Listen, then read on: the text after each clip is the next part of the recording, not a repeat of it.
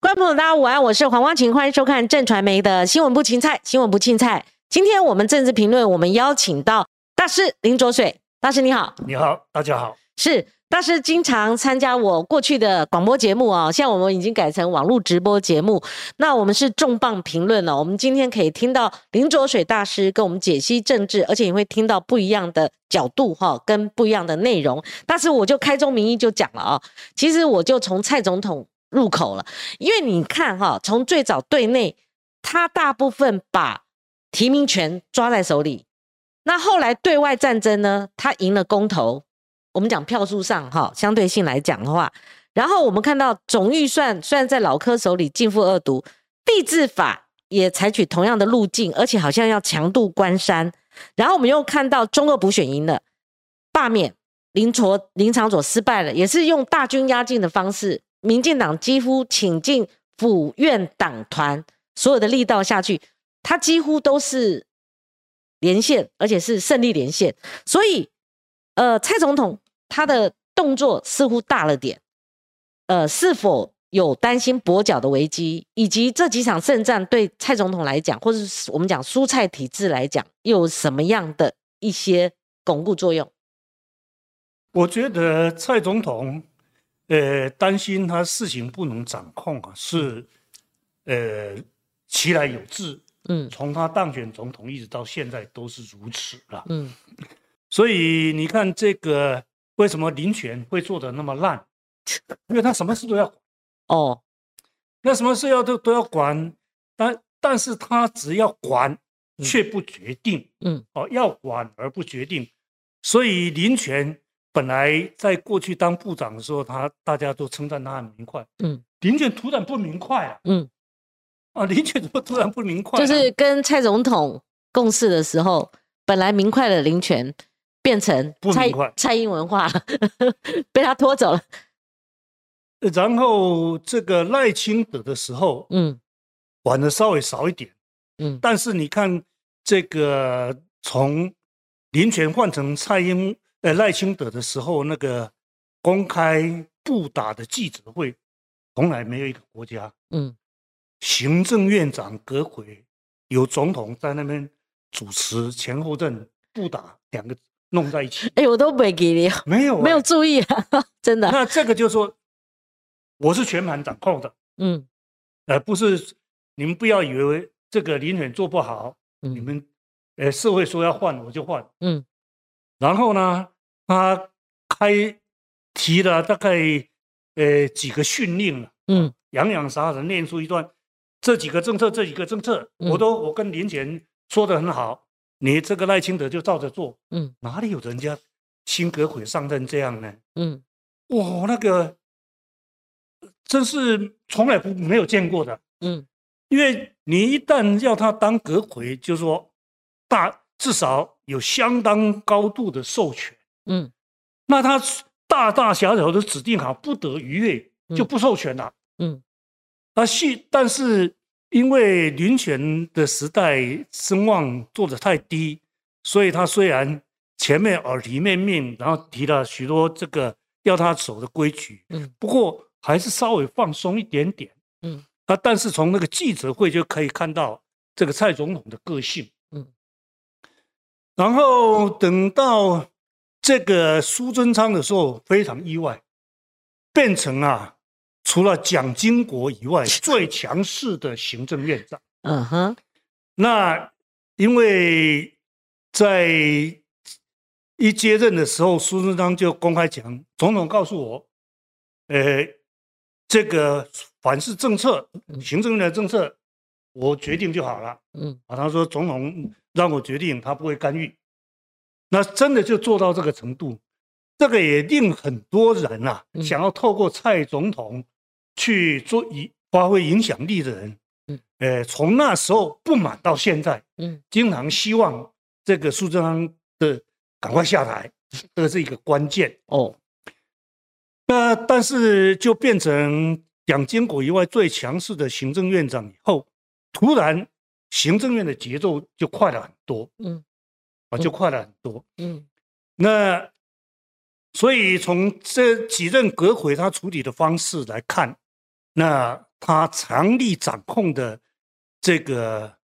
个性是很强的。嗯不过他虽然想要成强力掌控，他对人事最有兴趣，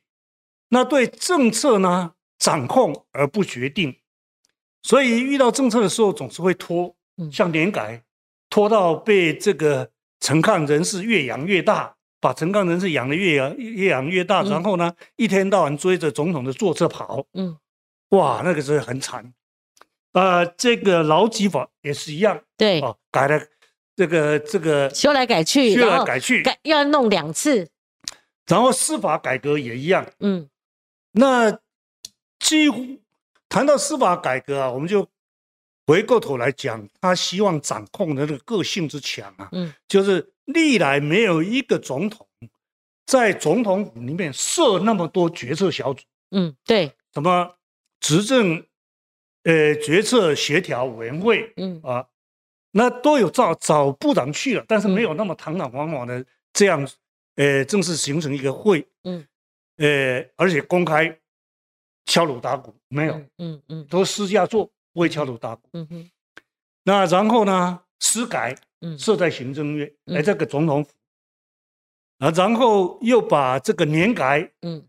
那个是人事行政局跟考试院的执掌也收归总统府底下。嗯那住，然后像比如说最受争议、最争议的像，呃，促转，嗯促转原来也是设在总统，后来调不好，调不好才把它踢到行政院去。嗯哼那诸如此类的，希望所有的事情掌控在手里啊，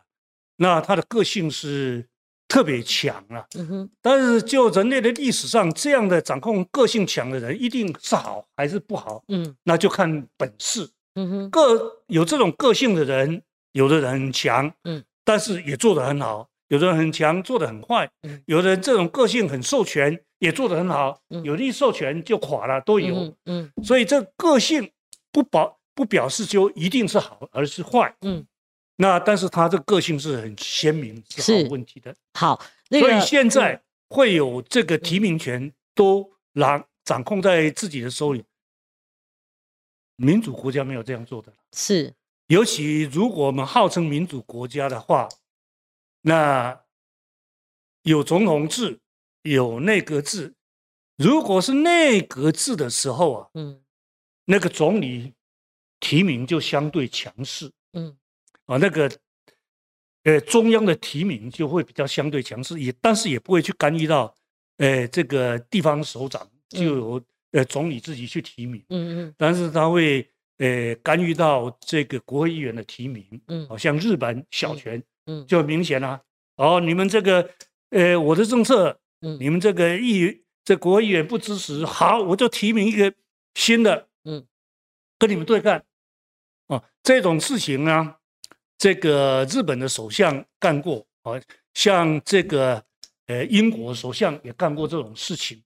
换句话说，如果是内阁制的时候，嗯总统呃那个总理是党领袖，嗯那时候在提名上面就很强势，相对强势，但没有强势到说这个每市长都要他，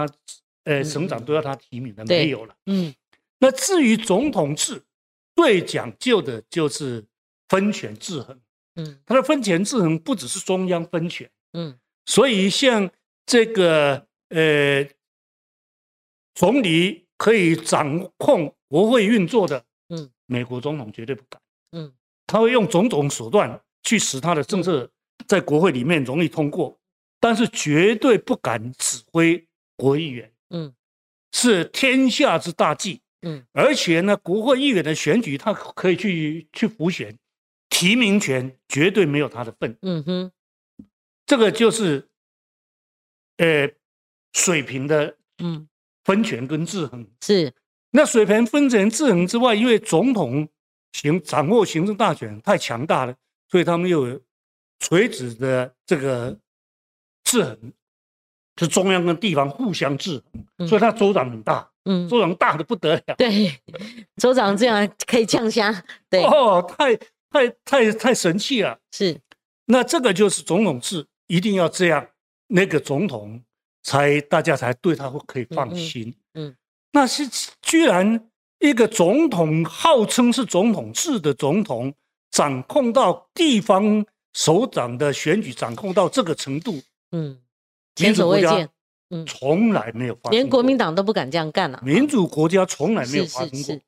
所以他对权力掌控的这个倾向嗯之强烈，嗯，无以复，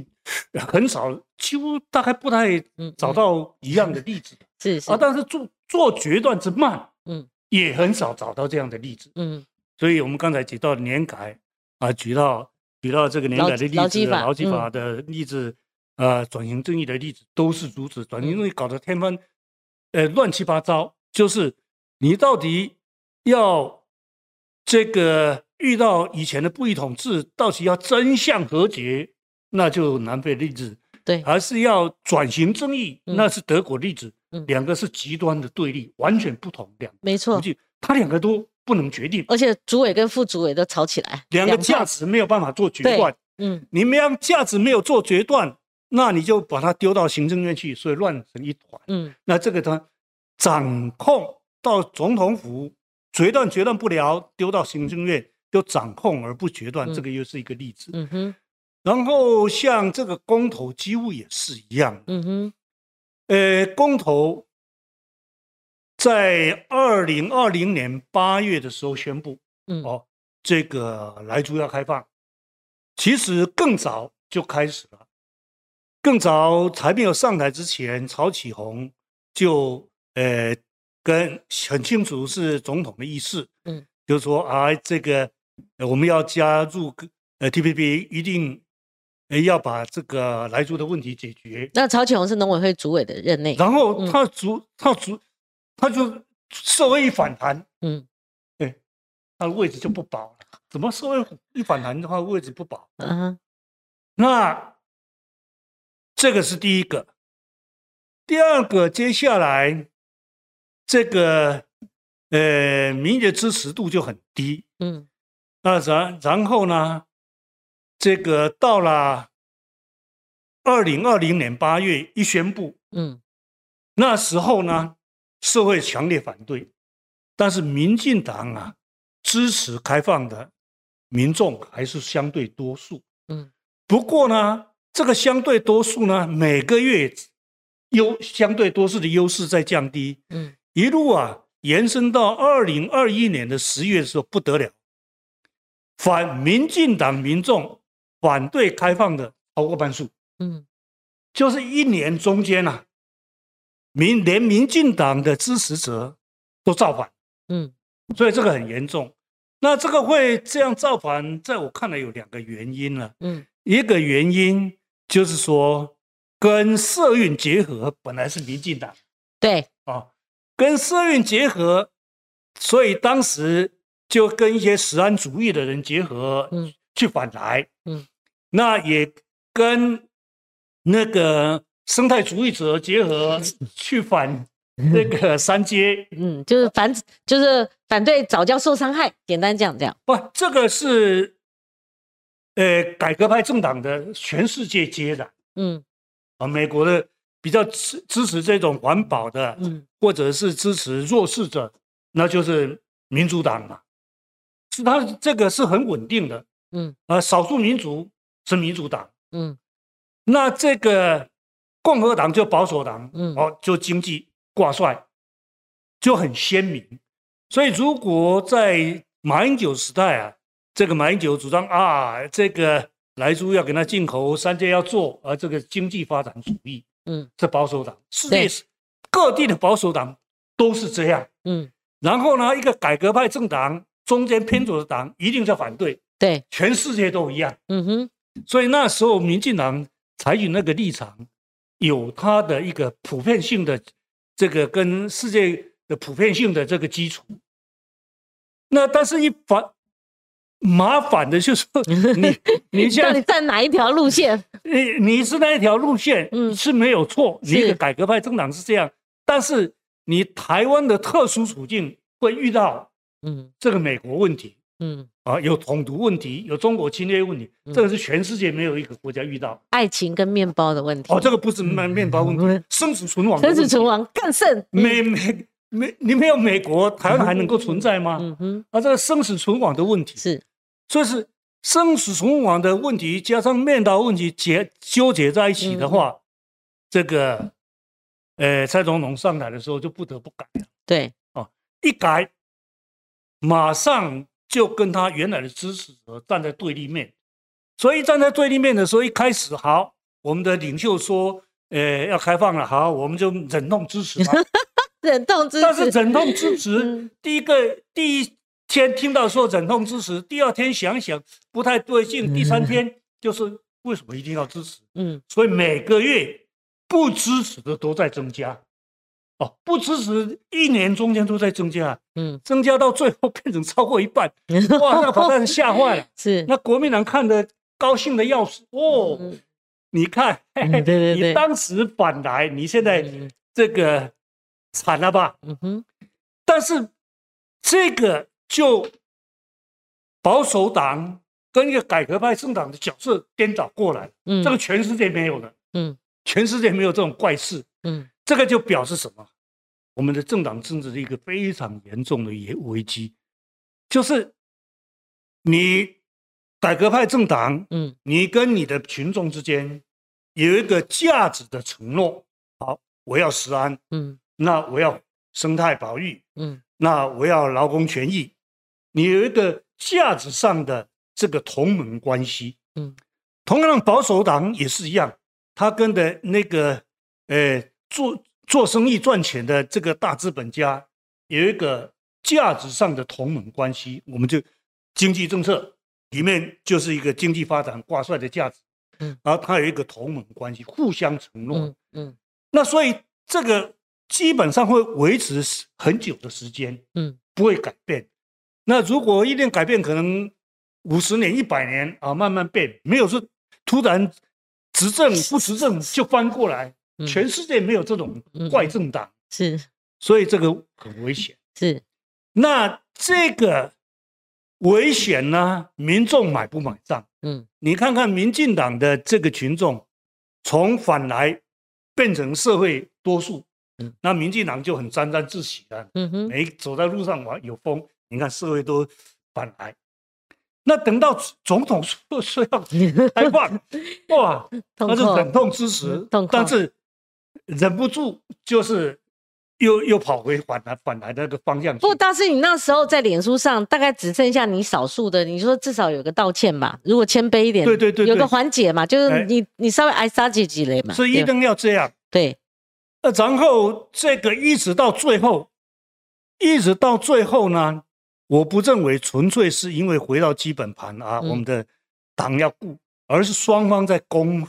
攻防中间呢、嗯达到这个国民党不承认的，就是说啊，因为蓝归蓝，绿归绿啦、所以都没有辩论，那个辩论很尖锐。嗯哼，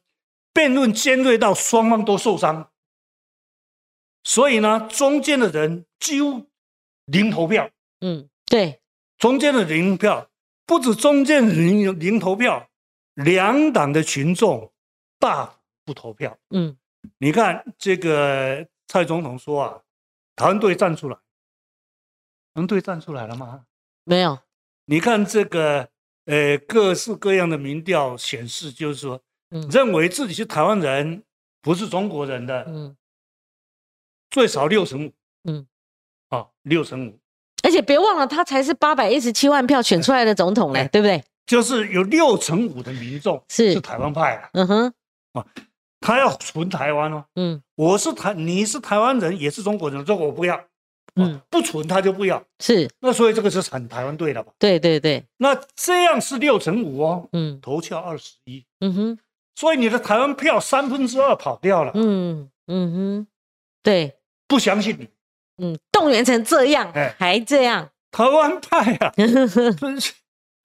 三个人你跑两个，嗯哼，好，你说那个台湾派又不是一定是民进党，这是没有错。台湾派还有其他的嗯，呃，这个时代力量，还有嗯哼台湾激进更是还有一些手工党我都不要，我就是要台湾，这种也有。嗯，那所以呢，那你如果缩小到民进党的基本盘，三成是跑不掉。嗯，民进党的基本盘三成跑不掉，各种民调差不多是这样。哎，三成跟二十一趴嗯跑了三分之一吧，嗯哼，所以国民党的基本盘也跑了，不相信他自己的党。对，民进党的民众的基本盘也有三分之一不相信自己的党，嗯所以他们也都不投票，嗯哼，最后只是有二十一跟十九嗯，所以两党都受伤。嗯哼，但两党受伤的中间呢，我是觉得还是民进党比较幸运的太多，因为受伤以后这几个这呃纠纠缠的问题告一个段落，我不去伤脑筋，嗯我可以安心的执政嗯，推展我的政策，嗯然后看看能不能获得民众的这个欣赏。嗯，那国民党就惨了、他就嗯两嗯手空空了、对，所以他我认为这国民党是非常惨的。嗯他在这一这个第一，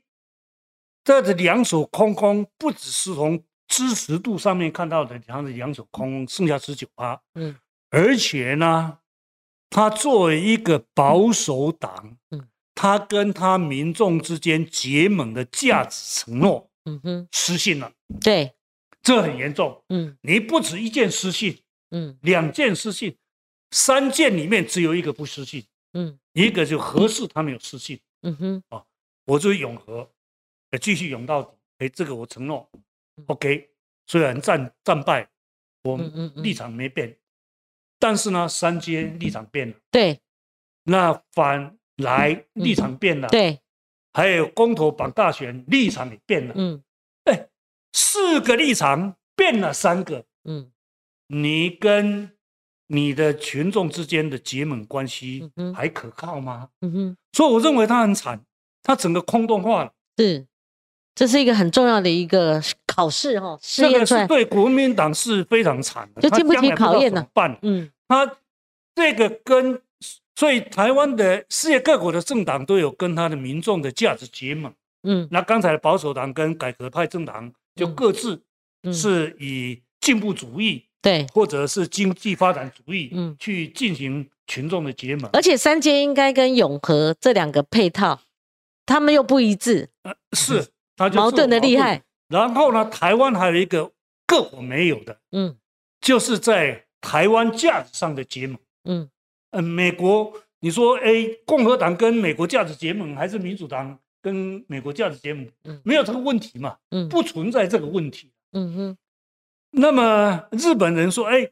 这个是呃民主党跟日本价值结盟，还是这个自民党跟民主价值结盟？也没有这个问题。嗯哼，台湾有这个问题，嗯，而且这个问题结盟的强度比刚才讲的这个发展主义跟这个进步主义之间的结盟，嗯在台湾来讲更紧密。嗯，好，问题来了，这个更紧密的结盟的价值呢？那个中国价值是在台湾在嗯每一年每一年在消退了，嗯哼，那这个台湾价值每一年每一年在上升了。嗯现在已经这样，嗯那过几年怎么办？嗯再再过两次总统选举，你现在的十九趴还有吗？嗯哼。所以很惨呢、所以，我们现在看国民党的困境，还并不仅止于说我们表面上看那哦，一不说是原来这和次输而已对，他的不是被这抽次输空了，对，你整个空掉了，空你以洞后化，嗯在五年以后，你要从今天的十九趴嗯，缩到几趴？我问你呀、对啊，很悲惨的啦，很悲惨的哈。所以大师，我下面分三个人探讨他们的权利有没有转变哈，或者是说权力的消长哈。第一个就蔡总统，他会不会怕有跛脚危机？虽然现在还有一段时间了哈。第二个，赖副总统他在防疫的时候他没有角色，不然他是医生嘛哈。可是他从公投甚至中二补选，我看他满场飞，然后一月二号就是一个新的开始，他又剖一个文，就是他的封面换了，换成他登合欢山顶，然后等等。第三个就是苏贞昌，有人就讲说，就像您讲的，大概是除了蒋经国之外，哈，很强势的院长。那你如果都蔡英文都打了胜仗，他这个院长又被授权这么大，他就就越稳固。然后他又跟你讲说，蔡总统当初找我是要要我跟他做到底的。 那这样的话，今天就有新闻，就是中生代他不耐酒后了嘛，就急躁。所以你怎么看蔡赖跟苏之间的他们的权力运作跟现在的权力消长？我觉得这个问题啊，嗯呃，在你看看这个梅克尔做了几年的总理， ，N N 多，嗯我看过他的传，但是没数他诶，那呃印象如果没有十出入的话，大概十六七年，对对。对，十几年以上。嗯那超过十年以上的这个英国还有柴契尔啊，嗯也是。那所以在欧洲的这个体制上面呢，那他们这个做得好，总理一旦做得好嗯，做这个超过两任的，甚至超过十年的，嗯并不在少。嗯嗯大家也没有什么特别不同的意见。嗯嗯，那但是呢，他们做一旦做得好，可以做得很久嗯，这个 OK 之外，还有一个他们要串起也非常年轻，嗯哼像柴契尔跟这个布莱尔，英国的两个前后任首相，一个保守党，一个工党，都很年轻就当上阁魁了。那所以，呃，你一个好的制度，应当让年轻的人有机会很快上，哦然后呢，他做得好，让他做久一点，嗯贡献更大，嗯这个才是对的。嗯所以，如果狮子苏贞昌做得好的话，嗯我认为做久一点没有差一两年，而且呢，要不要中生代接班，我是觉得这个涉及应当内阁制比较没有这个问题啦。嗯内阁制它本来在在野的时候就引着内阁，所以他接班的人才在野的时候就培开始培养，嗯而且还算清楚。嗯哼哪一些你是那个所谓的培养是靠自己啊，嗯不是靠上意。上面的人喜欢你固然也也重要，但是很那个因素很歧视。嗯你自己的能力在这个呃党团里面很 OK，嗯然后在影子内阁里面很 OK，自然就变成未来的这个呃各部会的接班人，然后再进一步变成总理。我认为他是一个很蛮好的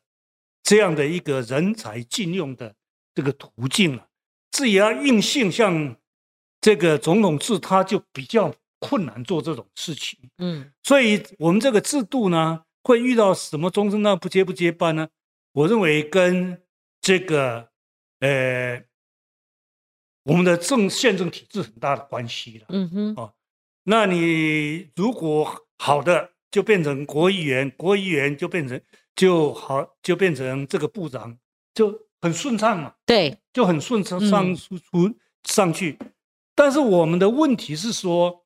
两蒋的时候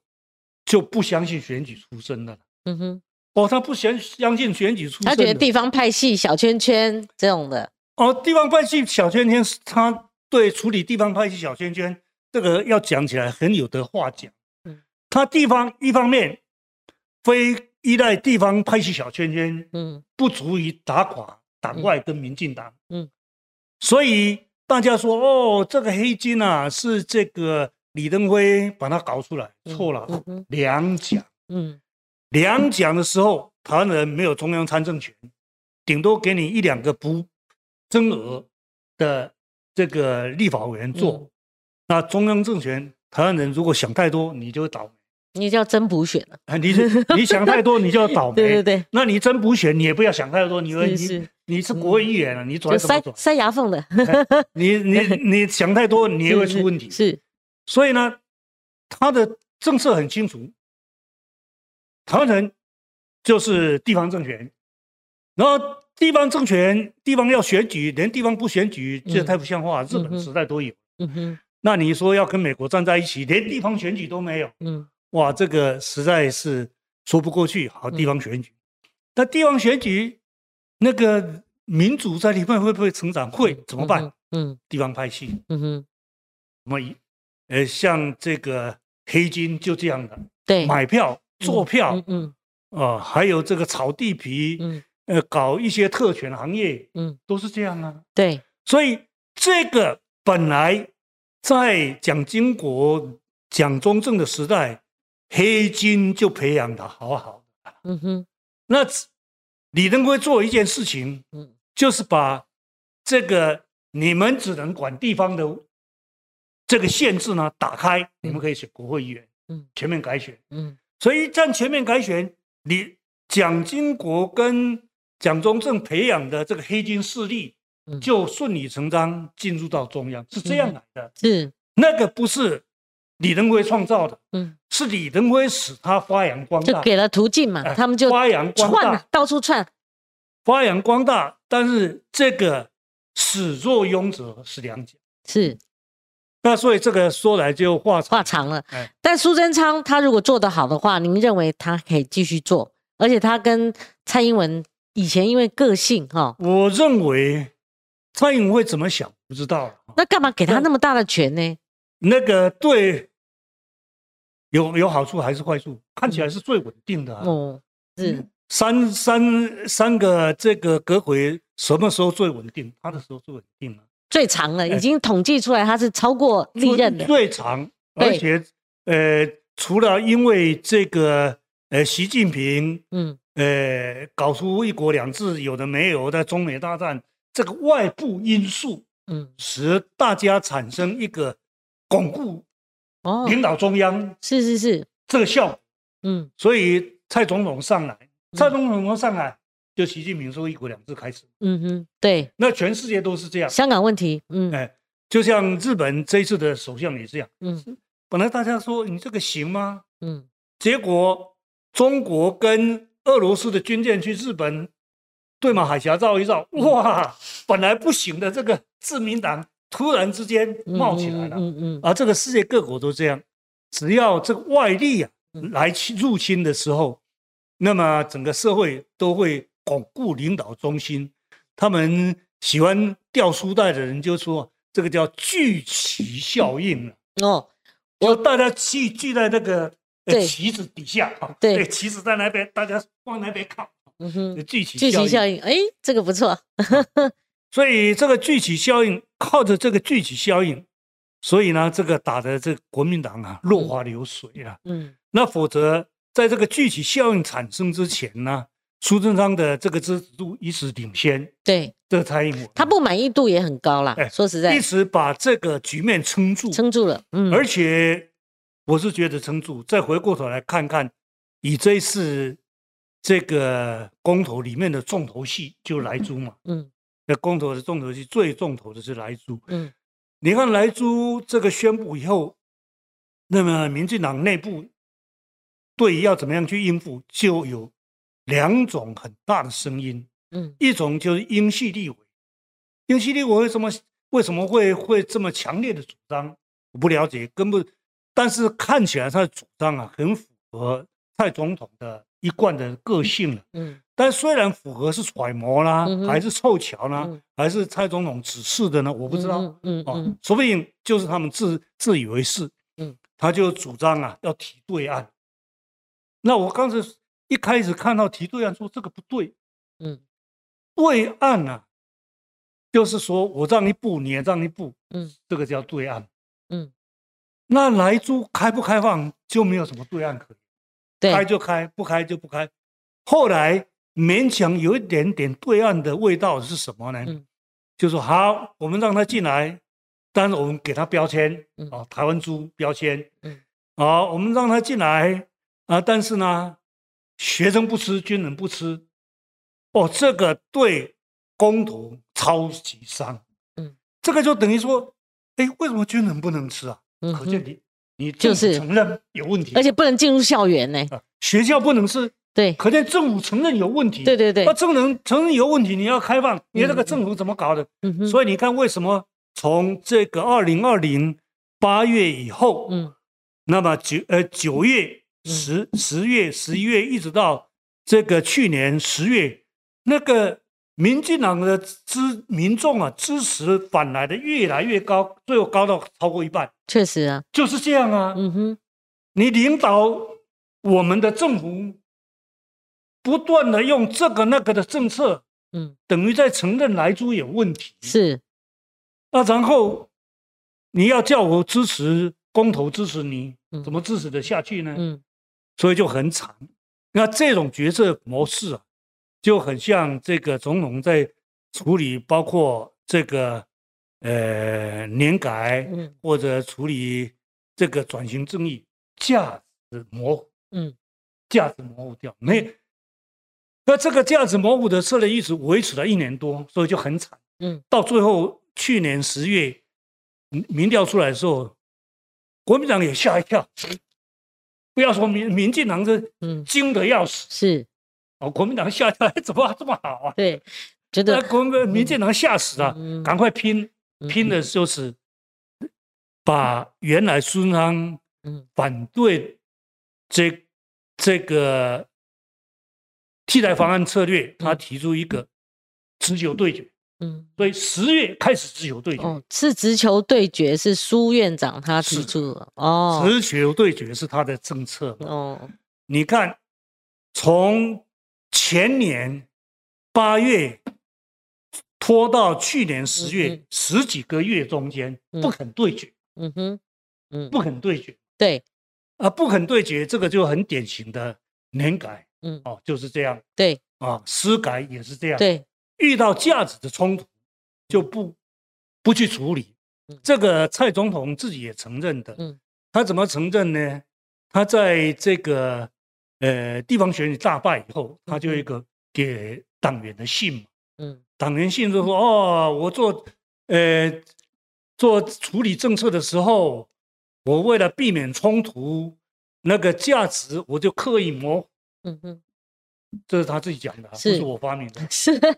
就是二零一八年的时候地方是选举，他就这样讲。哟，那但是嗯他你记忆力太好了啊，不你是二零一八你还记 得？不是二零零八年，我记忆力是很差的人。嗯哼，那但是我对这个宪政运作嗯相关的特别问关题就注会记得嗯啊，很多事情我都记不得。嗯，啊，像你的电话告诉我十遍，我一定是忘记十遍。 嗯啊，但是像宪政问题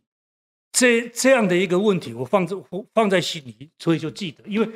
这种记忆呢，不是靠背嗯的，是有一个架构，嗯嗯嗯有一个这个宪政的架构摆在那里边。嗯哼。那你一件事情、两件事情卡在那边，位置好好的，嗯嗯所以就不会忘。所以你说蔡总统那时候也是尝过失败，而且他上任不久，他就承认自己是在决策力方面太趋近模糊了，所以让这个整个集体意志没有办法贯彻，不没是有说错，士气也没办法嗯没有团错结，对不对？但是他说要，呃，他反给党员的信这样嗯反省之后，他做以后做事照样是那 那习惯是这样。对对对，我是觉得嗯这可能是他一直到做当成，呃，当总统以前啊，嗯这样一路上来成功之道。嗯哼那成功之道用了几十年，现在要改。嗯我是觉得一个超过呃五六十的人啊，嗯。很不容易去改变那他的习惯。你觉得他现在有没有最最近有没有尝到一些诀窍了？有有没有呃，可能我是造觉得成我他不可能？知道啦。所以如果是说哈、嗯，他认为，呃，这个很困难。很困难哦要了困难的理由就是说，呃，你首先要有价值的信念，才嗯有价值的选择，呃，选择选择价值，有价值信念，然后再根据价值来做决策。这一般常态的政策都是这样。嗯那他对这个价值不是那么关心，嗯，他没有办法价值取舍。他嗯价值不是那么关心，也不没有办法做取舍。这个做价值的取舍一直嗯不是他的习惯，嗯哼，所以这个我是觉得，嗯、不要去勉强一个超过六十岁的人。 是是是，你一直强调吧。那赖呢？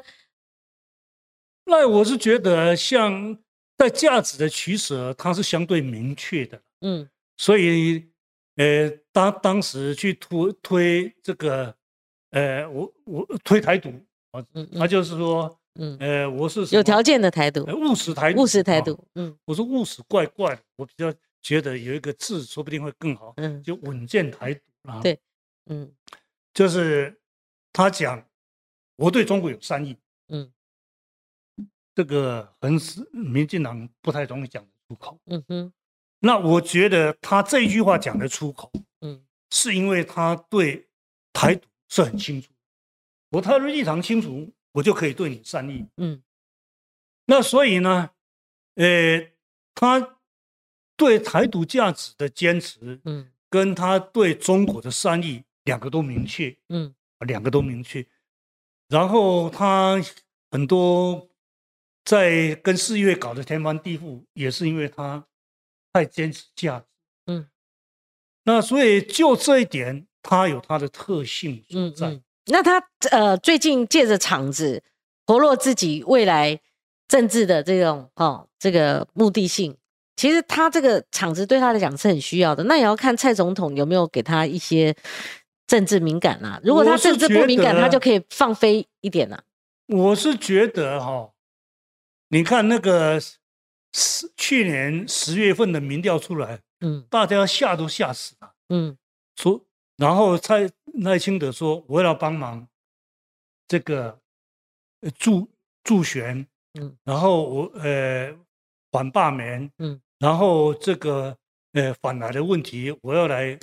这个尽一己一己之力，伊家己讲诶，这个好好好去挡他吗？不好挡啊。哎，这个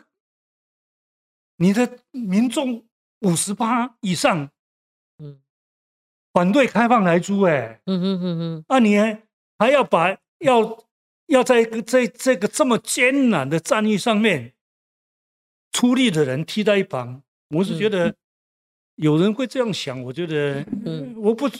我觉得会有人去这样想，或不让他上来，我觉得这些人比较嗯奇怪。对，大师，那他最近去美国的这个动作，就是说他这个讯息已经媒体已经报道了。那他去美国这个一讲到要去美国这个，大家会不会有最呃更多的联想呢？虽然我们大家都认为他是民进党下一任的总统候选人，嗯我是觉得时候到了。副总统去美国又不是只他一个嗯哼，嗯，啊、这样要联想。好，我们来联想哦，李秀莲去去美国， 他在联你确实也联去想过出美什国么？？嗯哦，啊，这个连战嗯，当嗯副总统也去美国，嗯哦哼我们大家再来联想一嗯下。哦啊，然后这个呃，吴敦义也去过美嗯国，嗯我们大家再来联想一下。不过哎呀，大致我的天哪，大致没完没了啊！我这尴个别尬人了去联想，我尴尬嗯这了个超乎我我我我的这个脑筋已经退化赖了副。总统，我觉得越来越有那个班了哈。你看他基层借着这几场公投啦哈，中二他诶，他他那个宣讲哈，是从台湾头到台湾尾呢，很偏远的地方他都去，而且要热场才有面子嘛，对不对？他去的场子都很热，而且那个宣讲一站接着一站，中二还有好多个战场他都现身，跟他以前在总统府哦做副总统没有声音的副总统不一样，很不一样，这个你必须要承认。第二个，去美国哎、keep it big 呢，是啊啊，，对不对？嗯那你加一加，再加上他自己，我们也有在讨论他那个封面一换，媒体就开始就在讨论了，但是对不对？这个媒 体啊，要他说不要勇敢向前呐、哈，就说你会不会觉得他通往总统之路越来越有那个型，越来越越有媒体讨论度，大有家也几看到他的这个角度啊 mega，对，当副总统的人不希望哎，当总统的人，我看好像没有吧？嗯哼，为什么要特别提他？嗯哼，第二，当副总统去美国的，他只不过去一个去，有人去了好几次呢，嗯，那怎么对办？对，那所以，呃，我这个已经年纪有一点 了，脑筋装不下太多新东西，对那对个对就让别人去嗯但去是伤脑筋好了。呃，我我问一个问题哈、你可能也要伤脑筋，就是说，蔡总统的唯一支持，如果有所谓的接班或者说这样的一个培养，蔡呃赖清德是他的唯一支持吗？不知道，不知道有没嗯有可能因为提名权或者是未来的权利，哦，是掌握到蔡总统，只要他不跛脚的话，哦，那永远赖赖副总统他都会是媒体讨论的焦点而已，未来还是不不确定啊，是不是？我我我也是访觉谈得对哦，有人认我为这我样，努力要摆脱嗯接班这种封建的词句了，嗯所以这个议题我基本上是不去想的了。嗯哼我的天啊，什么时代啦、嗯哼，还还在讲接班，哦还有嫡子、庶 子、皇一子、皇二子、皇呃皇嗯，这个，这有的没的，但我换一个白话文，蔡总统后面就是他了啊，他民调最高啊，而且大家媒体一些浅碟式的讨论，郑文灿没有啦，他的民调差距甚远啊，等等啊，好、所以我们会往这边，你嗯我就是觉得第一，这个呃有这样从政经历的人，嗯不要说当了副总统，嗯当了行政院长，甚至行政院长还没有当，当过部长，想当总统的人嗯也很多吧？嗯嗯，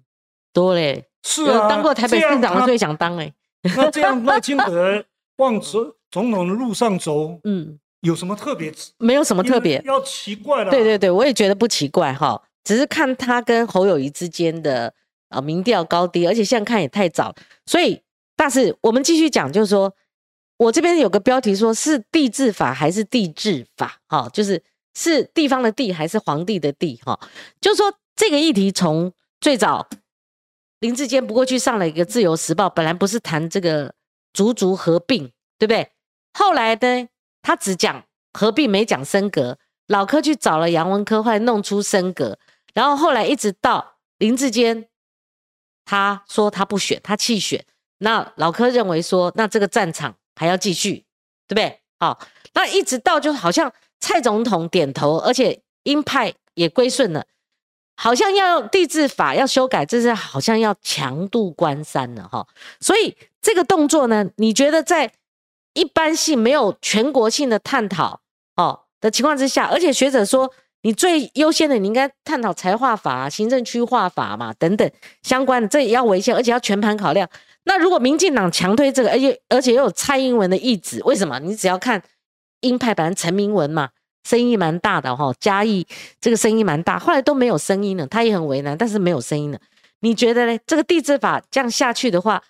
当然给蓝军，你你说整个只剩十九趴的这种干瘪的这样的一个政党，他找到了一个可以长驱直入，就是说他可以叼叼的一块肉啊，他他是看到一个破口，所以地质法你怎么看呢？我认为对民进党会伤嘞，我觉得，这个国民国民党啊，嗯呃，要靠这个民进党地治法强渡关山，嗯啊、或者什么大力，我认为很难了、嗯一个没有中心思 想，他他结盟的群众在说，嗯啊，靠一个题目两个题目是不可能的啦。嗯，所以那地质法会怎么发展下去？你觉得？那第四法，我是我是诚心诚意希望嗯不要这样通过，嗯，理由是我看因你为脸书涉及这个题目非常多因次，为去以现在地四法这样推动的方式啊，嗯跟民进党几十年来嗯对地方制制度的嗯这个基本立场完全背道而驰，嗯哼所以这个已经不是民进党了，不知道是什么党。嗯那甚甚至是一个怪怪气的国民党，嗯因为专门搞直辖市的，这是全世界没有，就国民党在搞。嗯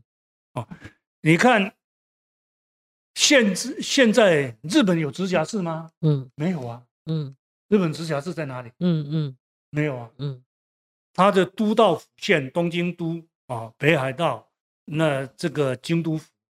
跟这个呃山口县都同一级啊，都平平等啊。嗯它没有直辖不直辖，嗯全部都直辖，哦所以它没有直辖。是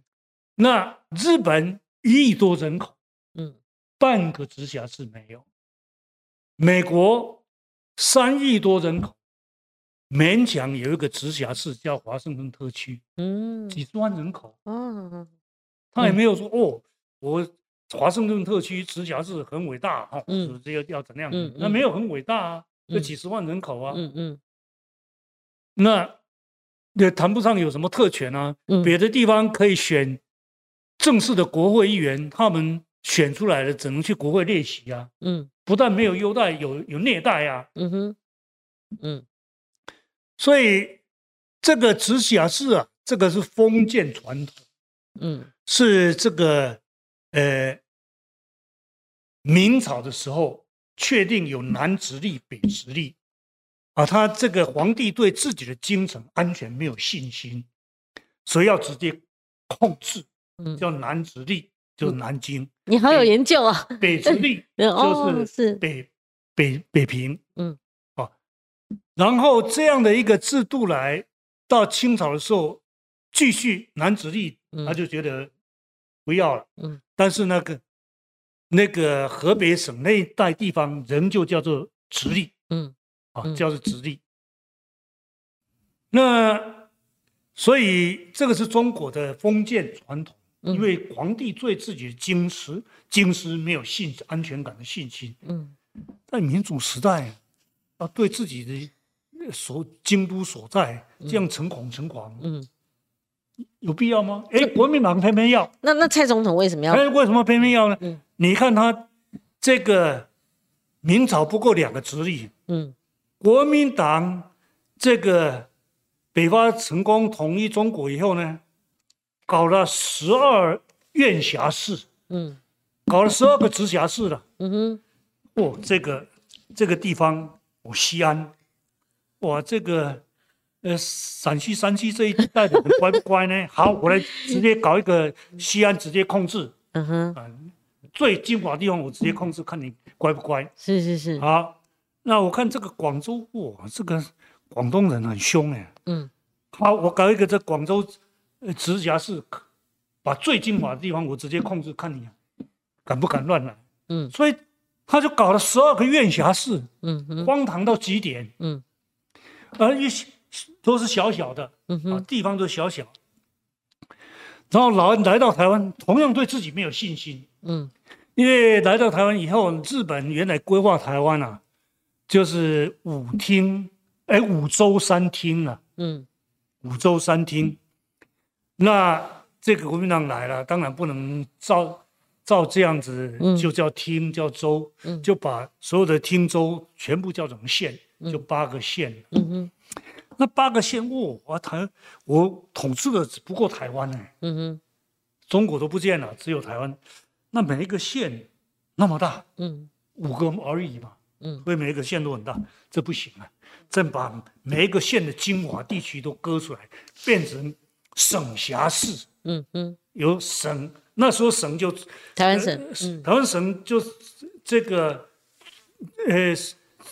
这个中央直接任命的省长直接控制的嘛，嗯哼反正当时当省长的人都不得了了嘛，嗯哼省省长、省主席都不得了，好由省长直接控制。那所以呢，八个县呢、嗯搞出几个市直辖市，嗯九个。嗯台北县有两个直辖市，基隆跟台北。嗯台中市，哎、台中县有两个直辖市，嗯彰化跟台中。嗯那然后呢，这个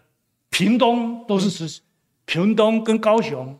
都是高雄州，呃，高雄县的直辖市。嗯一个县两个直辖市，嗯嗯哼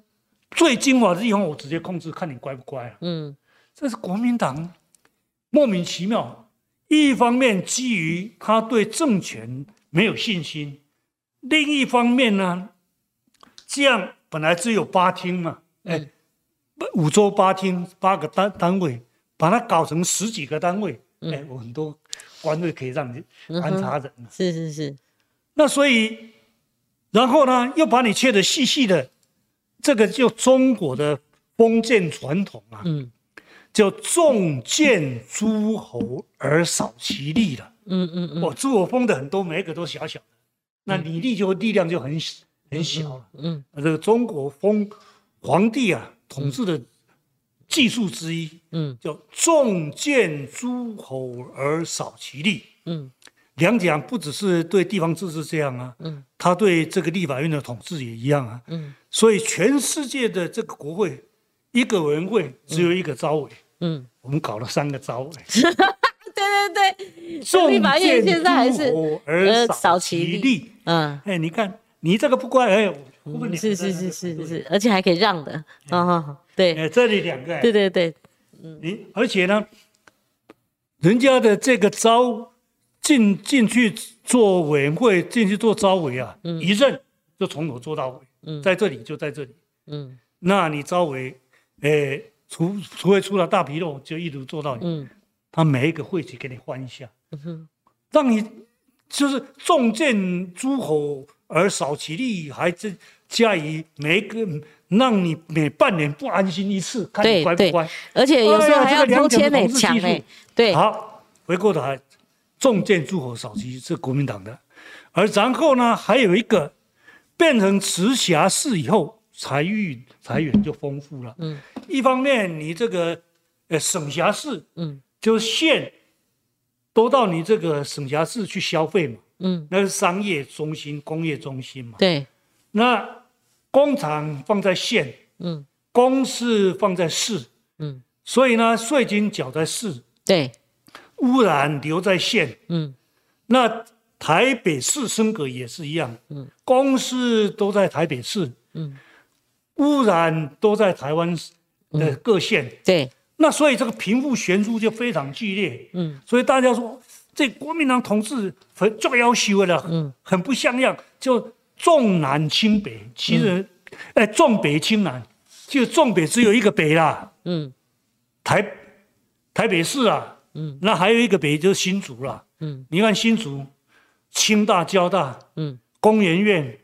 还有这个科学园区，全部灌在那边，嗯有多重？嗯重的不得了。嗯好，重北啊，南部就很惨。嗯那为什么？呃，这个南部啊，就农民啊，就很呆呆的。嗯啊，我就我的做产人啊，我的航班，所以被人家被人家欺负，不知道。嗯所以在二零零零年之前呢、嗯虽然被欺负，非常拥护国民党，甚至于在南部选立民进党要选立委，比在台北困难。嗯嗯哦，你应当有这个印象。嗯嗯，南部民进党要当选一个立委，绝对比在台北难困难的困难。呐、哦以前台南市长对不对？还有很多啊，县市首长，而且那时候官派解解决了没？官派停止了没？官官派那个另另外一件事了另外一件事，就现在就说那个呃南南部反而要选民进党你那是很难选赢的啦。嗯嗯嗯要选赢，反而北部比较容易的。嗯嗯，啊，那南部就呆呆，我农民就乖乖听你的。对，但是什么时候翻盘呢？陈水扁当总统，嗯陈水扁不对，重南轻北，嗯，你这个灯会在台北办，我现在就就在南部办。对，那你这高雄到现世界上最重要的港口之一，到现在没有自来水喝，我就给你自来水喝，嗯是这样来的啊。嗯哼哼，所以南部为什么一下子大翻转？这个是一个很重要的关键。哦，原来不是我们嗯我坐船南航班，我运动哎呀哎哎哎呀，感是觉我们也可以过好一是点的中央不给我们资源，嗯日子，是被我们是被欺负，被欺负是陈水扁当总统以后，南部人才感受到哦，嗯真的不可以不一样。嗯哼，每每做几个人，同样是一个人，我可以不一样的一个人。嗯是从二零零年有这感觉，好所以大嗯从那时候翻了。大师，那为什么您刚刚讲的这一套蔡英文要继续沿用，而且一个台湾造成两个世界，又回到那个这很不贫应富不该，均，很不应我认为该，莫名其妙。嗯他的理由就说好，那个呃科学园区，呃要这个竹科发展必要，我同意。你但是你如果要竹科发展的话，嗯苗栗一定要包括在内。嗯为什么苗栗一定要包括在内呢？因为很清楚，这个今天的竹科啊，嗯它固然在新竹县、新竹市嗯都有竹科园区，嗯那么竹科园区在这个苗栗也有两个，嗯都是晶，都都都是这个晶圆厂都在那边，嗯，一个铜锣园区，对，一个是竹南园区，嗯两个都是。嗯所以呢，你说啊，竹科，嗯，这个新竹科学要发展啊，这个园区切割的很零碎，不行，要一个县。那苗栗，苗栗呢？苗栗，而且这个苗栗的竹的科学园区本来就是新竹科学园区管的嘛，嗯哪里有新竹科学园区管到苗栗的这个科学园区，然后这个县市却要切开，对，这没道理，这逻辑不通嘛？是这逻辑不通嘛。然后还有一个很重要的，当把市独立出来以后，嗯市就富裕了啦嗯因为税金缴在这边不到那边去嘛，嗯啊，然后统筹分配款又在这边那边又少嘛，那所以在这样子，像以前啊，这个民进党还没有执政之前呢、啊呃，洪其章他到处去选，嗯，所以各地的情情形比人家多了解。对，所以他在台中选过嗯对这个立法委员，嗯然后呢，呃，有一次到台北，一起到一个台北的小学去，呃，他他呃有一个活动在那边，嗯结果他进去了，一看，哇，你们台北市的厕所啊，比我们台中市的教室还漂亮，哇哦，嗯。就是这样啊。那时候台中市县市还没合并升格，还没有还没有啊，那差很多了。哇，你台北市的厕厕所所比他的比我教们的室，教室还漂亮，嗯，很羡那慕怎么哈。可以这样呢？嗯嗯嗯，好，你说以前大家都很穷，不如大家挤一点钱，让你先先有钱一下。嗯这个就是邓小平所说的，嗯让一部分的人先富起来，嗯这个可以接受了啊。嗯嗯哎，但是你不能一路一富了就跑掉了，嗯你得富了以后要回馈嘛。嗯那你富了以后不但不回馈，还要被人家踢掉，嗯这不应该啊。嗯所以你现在这个新竹，说我缴税缴很多，为什么不是市？这我同情你，嗯但是但是呢，你为什么可以缴税缴那么多？嗯是因为清大把丢在那边，嗯交大在那边，嗯哪个县市有一个嗯的福分？你有两个，嗯台湾最顶级的大学嗯前五大啊，就丢两个在那，丢一个小小的新竹。嗯哪一个哪一个地方有这个福分？嗯好，然后工研院、嗯台积电跟联电就从工研出来的，嗯设在那边新竹嗯，啊竹东，然后呢科学园区在那边，对，这是这四种呃四样五呃四种五样嗯资源灌注在那么小的地方，全台湾哪个地方有这个福气？嗯那你有靠这个国家给你这么多钱，这样的一个福气，发展到今天这么富裕，嗯你说，哎，苗栗你穷，我不要嗯，天地良心不应该。好，呃，大师，这真的是你开了金口哈、那条条理理都很清楚哈、那我是觉得说，我们台湾还是有很多目前正在进行的一些状况哈、譬如说，大师像罢免，从这个韩国瑜以降到现在，这个林长佐哦反罢成功，那他们最后打出来都说是反恶霸，你觉得这个罢免这个呃之前也修了啦，好下修，这个等于说门门槛非常低了，非常低了哈，好像潘朵拉的盒子打开来，你觉得这个罢免这一环未来该怎么样进行呢？要修法吗？该是时候了罢吗？免啊，嗯是封建时代的制度了。嗯封建时代啊，你像比如说欧洲有三级议会嗯啊，有这个骑士啊，有这个市有市民啊，有贵族啦、各自在地方推派代表去京城开会，嗯去国开国会。那时候国会一年没有开几次了，甚至好几年不开了。那派去去的时候都有一个清楚的任务，因为那时候大概就是要不要呃增加税了，有的事情很简单，嗯，所以你就照着地方推举你给你的命令，嗯，去中央开会，发言一定要跟原来地方所交托给你的任务，嗯，一致，否则的就撤销你的代表，罢免制度从哪里来的？嗯哼，但是从自由主义以后呢，就有几个理由，这种制度就被取消了。嗯，第一个理由就是说，这个第一个就是说，现代的国会啊，它要议决的事项法律多如牛毛。嗯，跟封建时代几年开一次会讨论的议题一两个不一样。嗯，没有办法每一件事情去回去说，哎，你我们我们这个相亲啊，你对我的命令是什么？这不不不切实际，嗯完全不切实际。而且相亲的意见还天天还变呢。那以前封建时代几十年意见都不会变，嗯，所以这个是第一个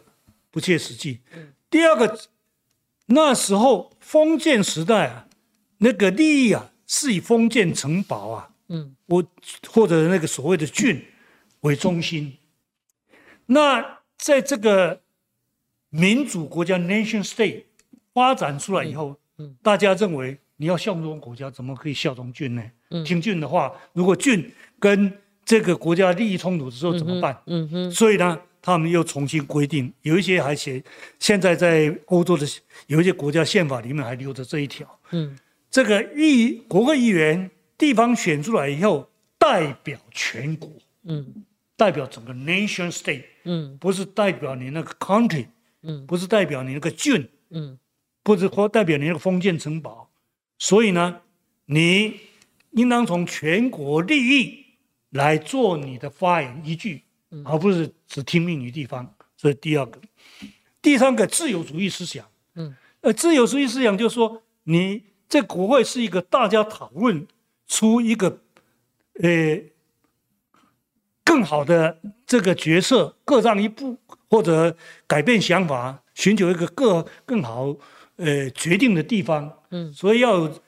自由主义的这个嗯理由，所以呢，不能用言论去追究。嗯第四个呢，又基于在这个呃民主化的过程中间，嗯怕这个国会议员发言嗯得罪了这个君王，那被修理，所以有言论免责权，有这么多一箩筐加一箩筐的理由，所以现在欧洲找不到国会议员被罢免的制度，零。嗯嗯嗯那有一些人说：“哎、哎哎，林说水，你你想零有保险吗？”我说有。嘿嘿，你看 看英国罢这里这两年罢免了两个国会议员，嘿，我说我知道啊，嗯，啊对，你知道你为什么还在讲？嗯，我很简单嘛，你看看英国是怎么罢免。英国的规定，国会议员如果犯法的时候可以罢免，就言论不能罢免，哦，那犯法交司言法论不就不得能了？罢免。嗯嗯那你这个法律办可能轻罪啊。嗯那这样的情况之下，你有一些这个犯罪行为的时候，嗯英国就两个罢免的例子，嗯，否则没有一个国家国会议员因为言论被追究责任而罢免是，只有台湾。甚至还要表决哈、哦，这个荒谬没有啊！这个什么国家啊？啊，这个国家来自于孙中山啊。嗯嗯孙中山为什么会这样呢？因为他当时啊，呃，有他的环境啊，就是说，一方面，当时他在广州政府的时候，觉得那时候的中央政府很腐败，国会很腐败。嗯嗯我说国会这么腐败怎么办啊？嗯哦，正好那时候美国流行罢免，嗯哦哦，美国有罢免了、那我赶赶，呃，有干又有公投，很好，我们就学学他来用。嗯 对，所以孙中山的直接民权就是这样的，嗯嗯嗯但是他没有，他他就是也是学学来学去，东受西受嘛，嗯就是学的没有学到美国，纵使有罢免，嗯首先他们没有对国会议员的罢免。嗯美国有国会议员罢免吗？没有，嗯嗯嗯，美国也一样没有。嗯第二，他说啊、美国这个罢免啊嗯，将来会世界大流行，没有大流行，嗯因为纵使在美国，大概只有二十个州上下有直接民权。嗯哎，美国五十个州，哎，嗯，那距离过半还很多，哎，还很远呢。对，就美国搞了一百多年，就还是局限在那二十个左右的州，在美国都推广不出去。嗯哼，在美国都没有普遍，嗯你说全世界普遍，孙中山判断完全离谱而且像我们台湾霸成这样也啊是这很少见的哦，啊！这短个期哈、内的霸来霸去，这个孙中山搞的这个直接民权啊、嗯权能区分啊，哦，一方面我们从小到大在学校里面都要背嗯哦，直接民权你大概背过啊嗯啊，但是呢，国民党来台湾的时候不敢用，嗯是民进党一些狂热分子说，哦，这个制度很好啊，嗯哎、变成民进党变成孙中山的信徒了错误思想的信徒 了，所以那悲哀啊所！以大师那除非修宪哦，呃，我是得修宪是一个这个途径追根究究底的一个解决方法。嗯嗯嗯第二，罢免加以限宪加以是限制，嗯修限法缩也，可以啊。就就专门修所以当罢免时的部说，分哎，你现在因为这个陈伯伟被罢，所以你、你你你替这个人讲话吗？说对不起啊。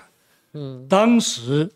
大家在疯狂要罢免蔡正元的时候，对对对，那时候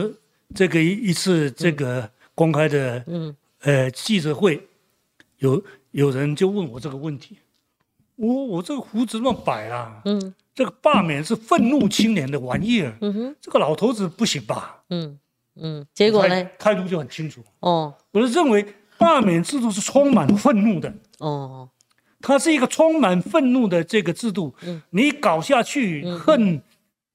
有恨就有报仇，报仇再反报仇，这个没完没完，恶性循环就产生，就所以仇它恨仇恨动员的啦，就仇仇恨动员，互相仇恨嘛。嗯嗯嗯，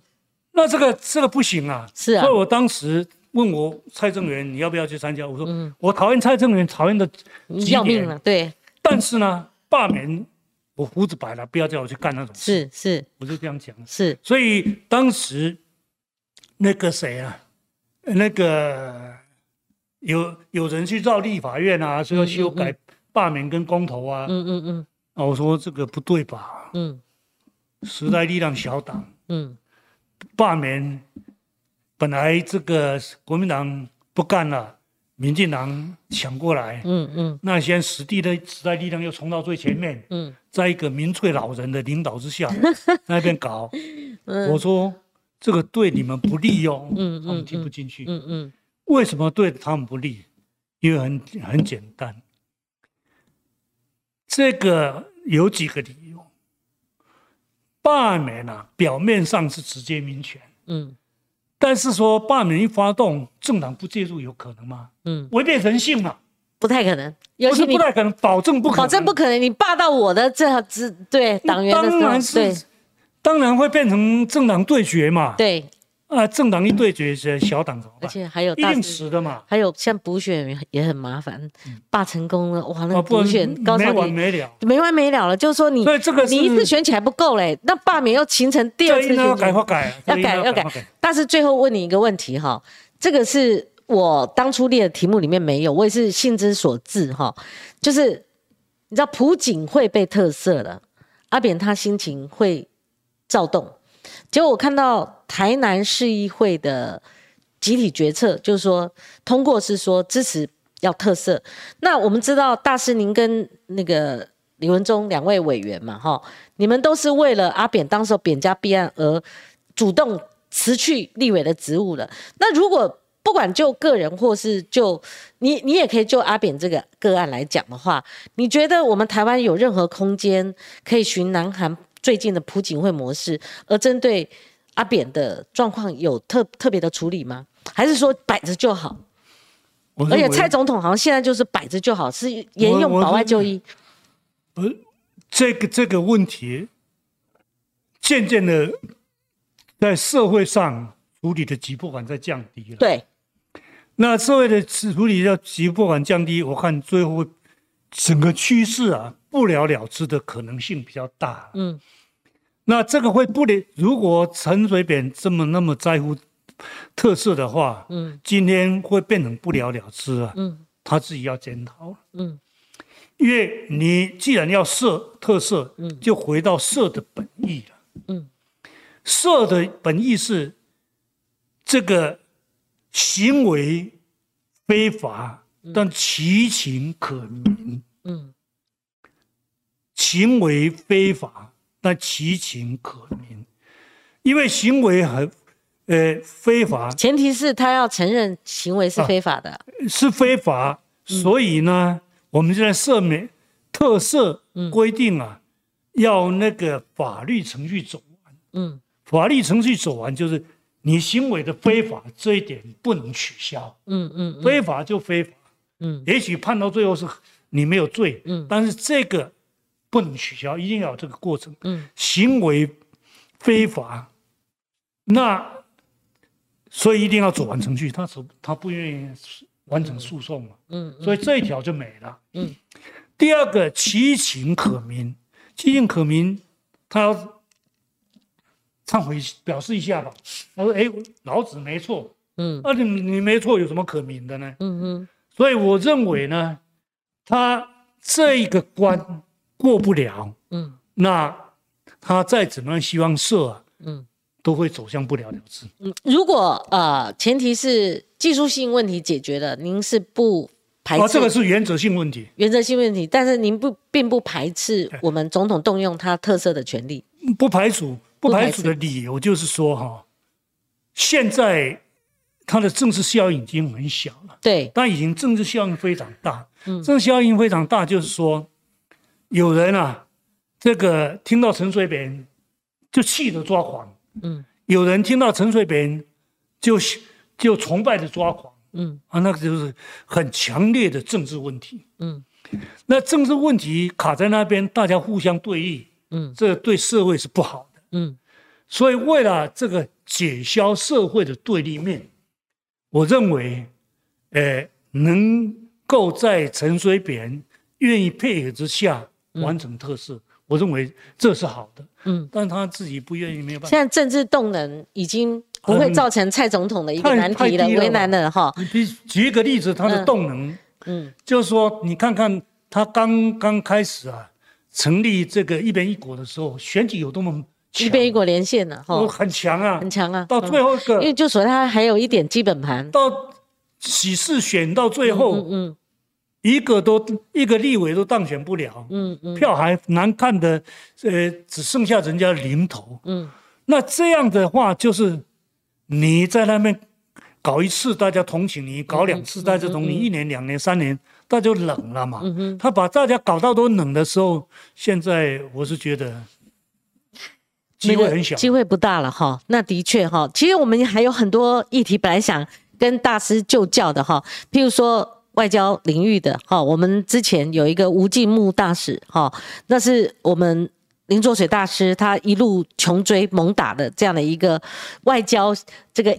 意向啊哈意向哈。那另外还有一个征兵制，但是下次再来我们节目好好吗？ OK，好，今天时间到了，我们跟大师、跟观众朋友们说拜拜啦！谢谢大师的精辟解析，我们希望在呃有时间好，我们再请大师来到我们节目现场，拜拜。